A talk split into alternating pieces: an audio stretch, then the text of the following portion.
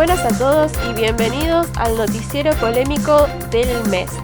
Entre muchas noticias polémicas que tenemos hoy, Leo va a presentarles la primera. Así es, Cami. Entre las noticias más polémicas del mes de octubre, Martín Ciro fue acusado de pedófilo por unos tweets que se publicaron hace un par de años. Em, básicamente, el chabón lo, que, lo, que, lo que insinuaba era que se quería coger a un pibe. Y todo esto fue, tuvo mucha más repercusión cuando se acordaron todos que era profesor de inglés de primaria, ¿era?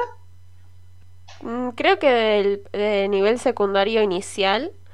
Em, y no es que se acordaron, sino que él justamente en esos tweets creo que estaba hablando de uno de sus alumnos. O sea, hablaba directamente eh, de un alumno en especial, eh, contando sus fantasías sexuales sobre él la verdad que bastante explícitas. Sí, sí, sí, bastante turbina igual, ¿no? Sí, o sea, es, ya es turbio tuitear cosas sobre niños siendo atractivos para vos y después otra cosa es irte ahí al pasto y, y, decir las cosas que le querés hacer y los deseos y fantasías y que soñaste con él la otra noche. Cosas así como muy, muy específicas. Claro, muy explícitas. Sí, sí, da hasta un poco de impresión, ¿no?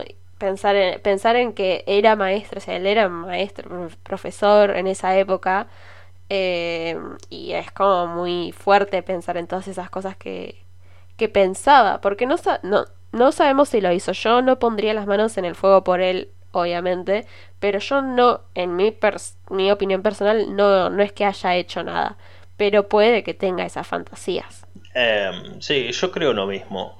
Igual, eh, después de que estalló todo, salió, salió a hablar en un video de YouTube em, de 34 minutos que yo, la verdad, opinión personal, no lo vi como excusas, excusas, porque... ¿Lo, vi todo, sí, lo vi todo y no... No sé, no, no, no me convenció, ¿entendés? Em, no sé, había algo que, que, no, no, me terminaba de cerrar. Y repetía siempre lo mismo, que Twitter era otra cosa en ese momento. Que bueno, yo en ese momento la verdad no tenía Twitter. Y si tenía no lo usaba tanto. Así que no, no, puedo dar fe de lo que dice. Pero repetía siempre lo mismo, que Twitter no era que Twitter eh, no era lo mismo que es ahora, que era más turbio, era más humor negro o ácido, eh, que competían a ver quién ponía el tweet más turbio. La, verdad no, a mí no, no me cerró, personalmente, su excusa, su defensa. Es entendible, es entendible porque sí tomó muchas excusas y más que nada eh, no pidió perdón, que es lo que creo que todo el mundo está esperando. Yo, como estudiante de relaciones públicas, yo le hubiera dicho, yo le hubiera manejado las disculpas de otra manera. Em, porque claramente, o sea, lo que él tenía que hacer en ese video, primero no hacerlo de 36 minutos, porque la verdad infumable. Em, y después que no tiene que poner excusas o decir que lo están persiguiendo políticamente, o sea que hay gente de políticos, gente con plata, gente con poder que lo está persiguiendo justamente a él, que me parece que es una de las últimas personas en las que están pensando eh, como alguien que los, como alguien peligroso para ellos entre comillas. Claro. Eh, otra cosa, otra cosa que no que por ahí no, no me cerró, no me convenció, en realidad me, pareció medio el pedo. No sé si las viste las historias, em, donde para mí se hacía la víctima. Ponía, ¿cómo se llama esto? Puso una foto de, de una tableta de ribotril y, y, un texto, y un ah, texto que decía así todos los días, pero no me van a desaparecer. Y es como, mm, te desapareciste solo, pero bueno, qué sé yo. es que sí, eh, dio medio víctima eso. Es que justamente por eso, si yo en su lugar hubiera estado ahí o hubiera trabajado con él sobre su, su imagen pública, eh, no le hubiera recomendado hacer nada de eso, porque hacerte la víctima es lo peor que uno puede hacer, porque la víctima acá no sos vos, la víctima son tus exalumnos. Claro. Eh, y en todo caso, vos pecaste por ser un pelotudo que tuiteó boludeces cuando era pendejo, que no era tan pendejo tampoco, tenía 30 años, era un señor grande. Eh, pero pongamos el tema de la madurez en cuestión, porque él también lo puso, de decir que él estaba muy adentro del closet, que era homofóbico con él mismo en esa época, que cambió mucho, que puede ser que sí, puede ser que no, pero cosas, o sea, las cosas que puso las puso y tiene que hacerse cargo y es justamente lo que no hizo. Em, no creo, repito, o sea, yo no creo que haya hecho algo como lo que describe él en sus tweets, o en su blog, porque tenía un blog también donde describía fantasías sexuales más explícitamente y más largo, y era como una historia así que él armaba de lo que le, quería hacer a un nene, no sé. Eh, no lo leí bien. Sí, yo leí las, las capturas de pantalla de eso. Eh, hasta te llegas a sentir incómodo, ¿no? El hecho de de, leerlo nomás. Sí, es bastante incómodo lo que, lo, lo, que pone y cómo describe todo así. Pero bueno, o sea, para mí, repito, pecó de boludo nada más. Eh, no, no es otra cosa así que realmente. Por ahí tiene esas fantasías. O sea, en eso no, no puedo decir, no puedo decir qué, qué pasa por la mente de Martín Sirio porque no soy Martín Sirio pero, pero sí manejó muy mal su imagen pública con ese video de donde pide disculpas al principio un poquito diciendo sí, la verdad yo puse esas cosas, por lo menos hizo cargo eh, de que lo puso en vez de decir me hackearon, que hay gente que, que, dice esas cosas. Eh, pero sí, o sea, eh, hizo un mea culpa ahí medio medio. Pero después esto de que la persecución política, de que él se puso en, en los hombros una carga de, de, protesta así diciendo yo luché por estas cosas y me llevo la bandera del aborto y todo esto así, cuando o sea, literalmente hay feministas eh, pasando frío fuera del Congreso con, la, con los con los pañuelos verdes, ¿entendés? O sea, se les cagan de risa a ella diciendo como Martín Sirio hizo algo, pero no hizo nada. Claro, Sí, sí, eh, eso tampoco me cerró, o sea, que dice que es el único que lucha contra ciertas cosas. Eh, no sé, no sé, me, me pareció muy, muy falso ese video no sé si falso, pero poco creíble, porque en una parte cuando se pone a hablar de pedofilia saca su hojita y, la y se pone a leer, ¿viste? ¿Qué es la pedofilia? Y parecía, no sé, cuando vos salías a presentar en frente del profesor y no te sabías el tema y tenías la hojita ahí y ibas leyendo de reojo lo que decía. Mal, mal, mal, mal. Sí, no sé, no, no, no, no me convenció. Te repito lo mismo que te dije hace un rato, no, no me convenció para nada. Yo tampoco digo que, lo hizo o que lo haya hecho, pero yo creo que sí tiene esas fantasías. Yo creo que sí. Puede ser. Sí, sí. O sea, lo pensó. Lo tuvo, para escribirlo lo tuvo que haber pensado. Claro. Ay, pero bueno, entre otras cosas que pasaron en este mes, creo que este fue el mes de la cancelación, literalmente, no, no, no, no pararon las cancelaciones, porque justo casi al mismo tiempo fue una cosa puesta encima de la otra, cancelaron al Instagramer Ukidin eh, por gordofóbico justamente. Él en sus historias subió un pedido a sus seguidores diciendo eh, mándenme currículum de ustedes para hacer para, para, para modelar porque él necesitaba modelos de su marca creo que eh, vende ojotas o algo así como de playa ¿en serio? Em, sí sí sí tiene como una marca no sé si es de em, de cosas de playa, tipo jotas y todo, y bikinis y cosas así, o no me acuerdo, creo que es ropa así de, de, de playa, pero vende algo así. Se dedica a eso, ese es su negocio. Y resulta que sus seguidores le, le, mandaron, viste, un montón de gente le mandó, viste, fotos de ellos, currículum, lo que sea, para ser modelo de su marca. Y él salió a decir en sus historias que, o sea, dijo, chicos, no me manden cualquiera eh, cualquier persona. Necesito gente sexy, necesito gente hot, porque eso es lo que a mí me vende. Eh, y ahí lo cancelaron de una manera, o sea, ahí empezó todo, ahí empezó esa cancelación masiva que él también la manejó muy mal porque primero se la dio de agrandado de, ah, me cancelan de vuelta los haters que me están diciendo que yo soy gordofóbico. Em, yo supongo que debe ser igual eh, en esta gente que son como con muchos seguidores y cosas así. Debe ser como también medio difícil manejar una cancelación, porque cada palabra que vos digas puede ser o te puede jugar muy en contra o te puede jugar muy a favor. Yo lo Hay gente que lo maneja excelente, hay gente que maneja la cancelación muy bien. Un ejemplo es Pablo Agustín.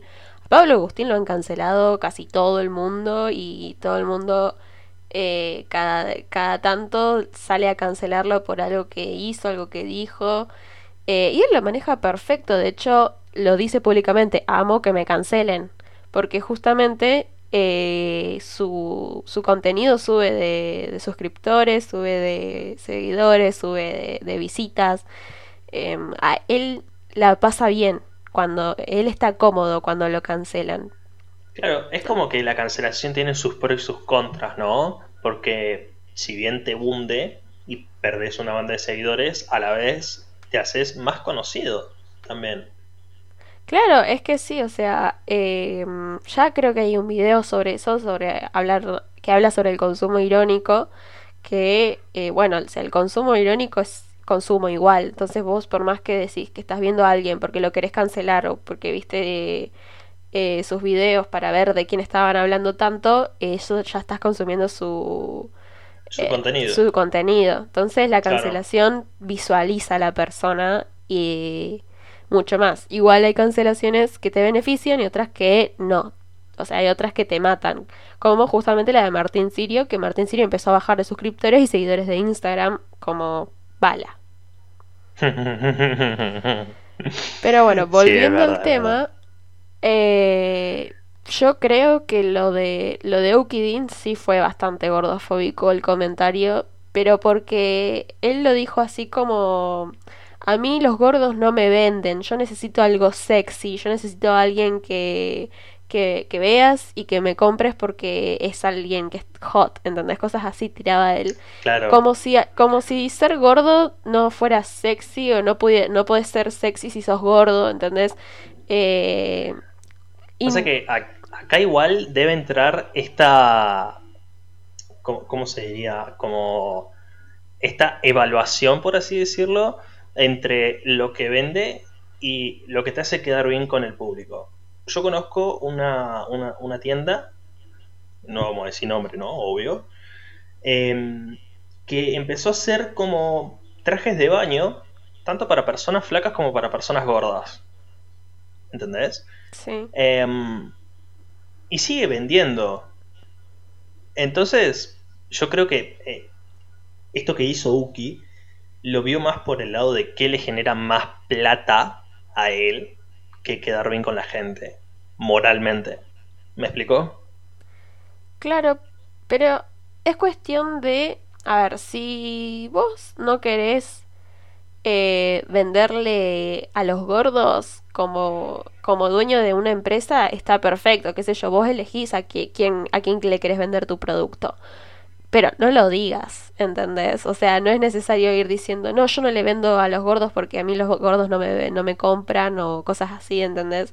Em, yo creo que hoy en día, en mi opinión, por lo que veo, eh, está, o sea, la inclusividad está de moda, justamente. O sea, eh, si vos tenés gente que es, o sea, gente que es, no es hegemónica, en una foto que vendes talles diferenciados y vendes de todo tipo de talles y ves a personas reales y no necesariamente a modelos con la ropa o tu producto, vende más o por lo menos te da más visualización, ¿entendés? Porque, ah, mira, esta marca es inclusiva. Eh, entonces es mentira que eso de que le vende más la gente hot, porque es un concepto súper atrasado. Eh, de utilizar un modelo todo marcadito así para, para venderte algo. Eh, entonces, queda, queda viejo, queda viejo ese concepto. Claro, vos sabés que me, me acabo de acordar de algo que, la verdad, un recuerdo desbloqueado con esta conversión. Pero en el lugar donde yo nací hay un hay una tienda que tiene un maniquí gordo. Y todo el mundo se lo festejó a ese maniquí gordo y lo felicitaron a, a los dueños de, de ese local.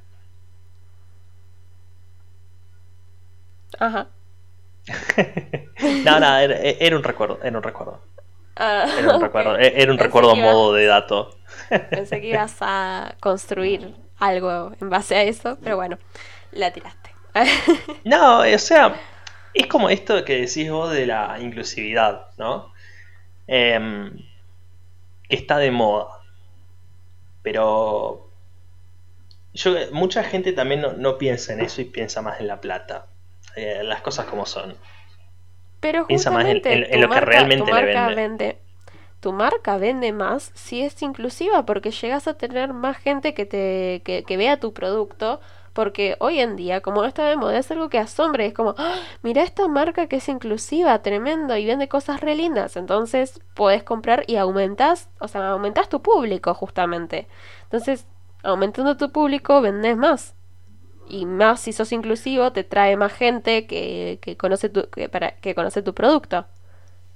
No, no veo en la ecuación por qué no vendería menos si, se fue, si fuera más inclusivo, ¿entendés? Si no quiere hacerlo, está todo perfecto. O sea, son decisiones de negocio de él.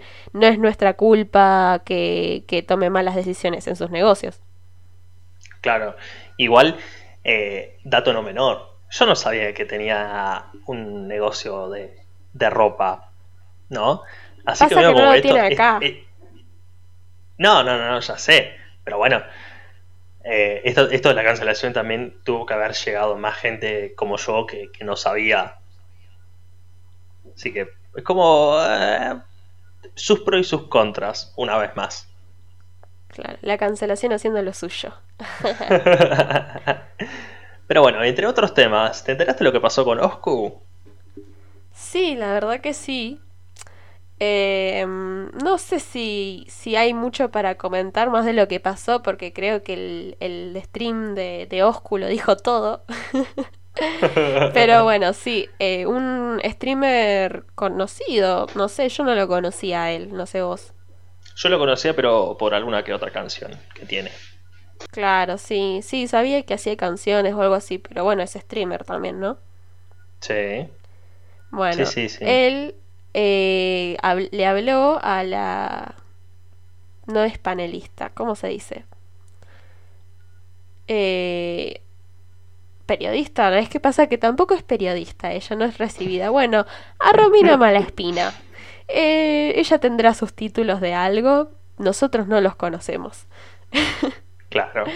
Em, cuestión que le habló a Romina Malaspina para eh, tener una cita entre ellos dos y eh, le dijo a cuántos likes tengo que llegar para que tengas una cita conmigo. A lo que ella respondió un millón. Y Oscu llegó. Llegó al millón de, likes y, y salieron en una cita que fue streameada eh, y mucha, mucha gente lo vio. Vos sabés que acá voy a aplicar una frase que siempre digo. Lo logró el hijo de puta lo logró. Em, no sé, me parece muy, muy necesario el hecho de streamear una cita. Yo creo que le hicieron re bien. O sea, la gente que empezó a verlos por ese escándalo fue mucha. O sea, gente que no conocía a Oscu y gente que no seguía a Romina Malaspina. Claro, pero más allá de, eso, ¿no? No sé. No entiendo por qué la gente hace esas cosas solo por, un poquito más de fama. Onda... Es, que todo le sirve, ¿entendés? Yo creo que lo de Oscu empezó como un chiste. No esperaba que le respondiera Romina y le respondió. Y después tampoco esperaba llegar al millón y llegó. Entonces yo creo que fue todo muy inesperado. Eh, y cuando, cuando pasó aprovechó la oportunidad. Me parece que le hicieron los dos re piola con streamear la cita porque era lo que todos queríamos ver. Nadie quería, o sea, nadie se, se compraba que iba, iba a haber una historia de amor entre ellos. O sea, eh, si lo hacían en privado, creo que no hubiera, no le hubiera copado a ninguno de los dos, porque no era ese el punto, ¿entendés?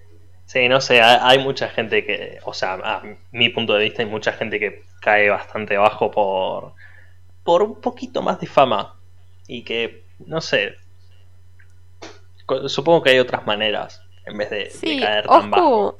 Oscu quedó primero como necesitado, porque ¿por qué vas a rogarle a una chica que obviamente no tiene ningún interés en vos decirle, bueno, cuántos likes necesito para salir con vos? ¿Entendés? O sea, eso ya es como arrastrarse, bastante. Después, en la cita, o sea, quedó en ridículo y Romina Malaspina quedó como una reina, porque literalmente se la remó y de 10 y Oscu estaba nervioso, estaba transpirando, estaba, no, sabían de qué hablar. Se pusieron a hablar de Minecraft como 20 minutos seguidos. Sí, me acuerdo, vi, el meme de... ¿Le invitas a salir? Le hablas de Minecraft. sí, es que, no sé, para mí eso fue, fue como más para memes que, otra cosa. Y le hicieron re bien. O sea, Oscu recibió más reconocimiento y Romina Espina más seguidores. Entonces, quedó, quedó, fue un excelente movimiento de marketing. En mi, en mi humilde opinión. Sí, puede ser. Puede ser, puede ser. Y bueno, siguiendo con las noticias del mes, la última, última que salió fue Lola La Torre, que fue aprendida en una fiesta clandestina después de haber sido diagnosticada con coronavirus ella. Eh, creo que le habían dado el alta ese día o el día anterior, no hace mucho, eh, y ella decidió salir a esa fiesta clandestina en la cual eh, la familia defiende que no fue a esa fiesta clandestina y que solo iba a buscar a su amiga y nada más que la historia la verdad que no tiene ni patas ni cabezas porque, a ver... Cabe aclarar que contagió el padre. Sí, también, o sea, ella se contagió creo que en el cantando y em, después contagió al padre porque viene a la misma casa, obviamente. Claro. Y nada, y ahora decidió salir a esa fiesta clandestina y dijo que fue a buscar una amiga. Pero mucha gente lo está diciendo que no tiene sentido porque la fiesta y su casa quedaban muy lejos. Como para decirte, sí, está acá a la vuelta de la esquina, voy a, voy a buscar a mi amiga. No, estaba bastante más lejos de lo que, de lo que es. Y aparte, vos recién salida de, de, de, de estar enferma. No, no, no, lo primero que haces para como tu primer acto de salida después de coronavirus, no creo que sea ir a buscar una amiga a una fiesta clandestina. O sea, creo que lo más alejada posible de un, eh, de un posible segundo contagio, creo que debería querer estar. Es que sí. O sea, además, ¿con qué necesidad? O sea, si... O sea, es, como acabas de decir vos. Recién acabas de, salir de tu diagnóstico de coronavirus. Eh, ¿Para qué vas a ir a buscar a tu amiga?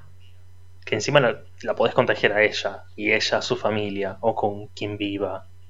Claro, o ella puede venir con, con coronavirus que se contagió en la fiesta y después dejarlo en tu auto y después que tu familia se suba al auto y quien no estaba contagiado se contagie de vuelta, ¿entendés? Claro, no, no sé, una pelotuda, básicamente. sí, aparte, ahora vi una, creo que fue un TikTok o una historia de Instagram que había de unas chicas en esa fiesta donde estaba Lola la Torre también disfrazada y todo y con todo, o sea, me vas a decir que no que no fue. Ay, Dios mío. Sí, y al parecer se va a quedar sin el cantando, sin trabajo también, porque no, o sea, porque en el cantando creo que es eh, es algo que hacen que si vas a una fiesta clandestina o como infringís la ley de ese modo, te sacan del cantando. Y al parecer creo que es lo que hay que, hacer con ella. Pasa que es complicado ver, fíjate que Ángel es el es el que el ¿cómo se dice? el conductor del cantando. Y también es el conductor de LAM en la mañana y una de las angelitas, las las panelistas de LAM es Janina La Torre, o sea, la misma madre. Yo creo que la misma madre ahí tiene mucho peso en el canal porque hace varias cosas, le da rating. Em, es como el link entre, entre la tele y las redes sociales porque Janina La Torre pudo acoplarse a las redes sociales. Entonces, creo que Janina La Torre tiene un, es un nombre de peso dentro de la de la tele porque tiene un trabajo ahí y porque tiene tiene voz afuera también. Entonces eh, va a ser complicado. O sea, yo creo que si pudo salvarse de hablar de un montón de cosas en, en LAM, porque justo cuando pasa todo esto de Martín Sirio, Janina de la Torre, una que era una de sus amigas, no está ahí para hablar en el momento. O sea, pudo hablar después. Claro. Qué punto que nunca voy a entender el de la tele, ¿eh? Es como... Bastante complicado. pero, están, pero están poniendo contactos antes que, que la moral de trabajo sea media pila, boludo. O sea, estás, estás infringiendo un contrato y el contrato se, se, cumple, ¿entendés? Eh, así, porque por algo lo firmaste. No porque tu madre o que mierda sea, sea famoso en la tele o tenga peso, entre comillas, y por eso vas a. ¿Cómo se llama esto? A, a infringir el contrato. Entonces me parece muy, muy al pedo que siga. Para mí, para mí queda mal el canal. Obvio, sí, sí, sí. Es que eh, ya pasan cosas raras en, el, en ese canal. Con lo de Esmeralda Mitre, no sé si te acordás que ella había dado positivo, o sea, en el en la página donde te dicen los, los positivos que hay eh, de la Nación encontraron que decía que Esmeralda Mitre eh, había dado positivo en el hisopado y después salió todo el mundo, o sea, salió Esmeralda a, desmentir esto de que le había dado negativo y todo quedó muy raro, o sea, lo cambiaron, sacaron esa información de que dio positivo y a, la, a las dos horas creo que lo cambiaron en la misma página, eh, salió Esmeralda llorando ahí diciendo es mentira, o sea, como que ya tienen varios problemas y no la echaron, ¿entendés? Por, por eso, porque ella igual se estuvo en contacto con alguien que tenía coronavirus.